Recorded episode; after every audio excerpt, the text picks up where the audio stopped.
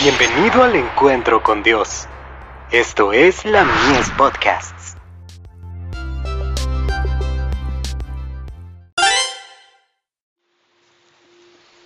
Recibiréis poder, fervor para dar la amonestación final.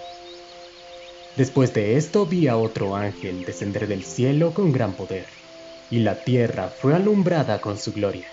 Apocalipsis capítulo 18, verso 1.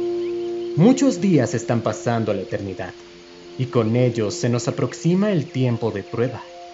Como nunca antes, ahora debemos orar para que se nos conceda el Espíritu Santo.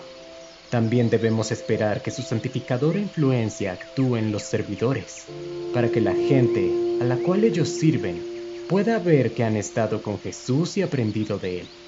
Como fieles vigilantes, más que nunca necesitamos percepción espiritual para anunciar el peligro a tiempo, a fin de ver a la distancia las trampas e intenciones del enemigo.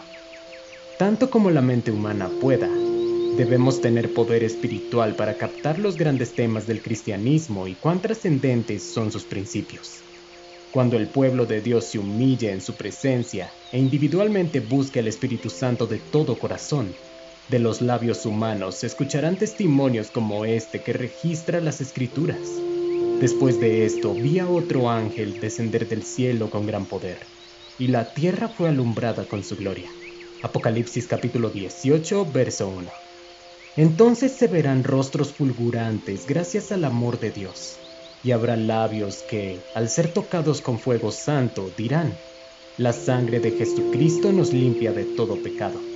Primera de Juan capítulo 1, verso 7.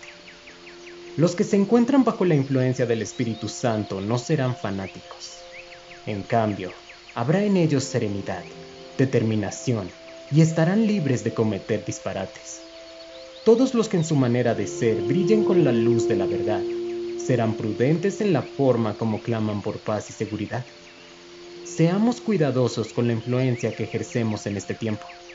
Jesús desea conceder a su pueblo dones en abundancia Diariamente están ascendiendo oraciones que reclaman el cumplimiento de la promesa. Ninguna que haya sido expresada con fe quedará sin atención. Cristo ascendió a lo alto y llevó cautiva la cautividad y dio dones a los hombres. Después de la ascensión de Jesús y conforme a su promesa, el Espíritu descendió en la forma de un viento recio que llenó el lugar donde se encontraban reunidos sus discípulos.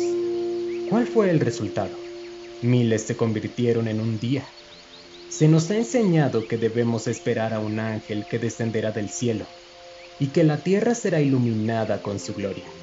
Entonces contemplaremos la cosecha de creyentes semejante a la que hubo en Pentecostés.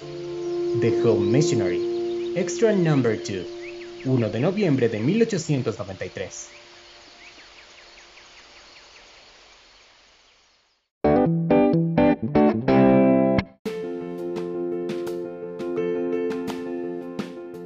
Visítanos en www.ministeriolamies.org para más contenido. Dios te bendiga.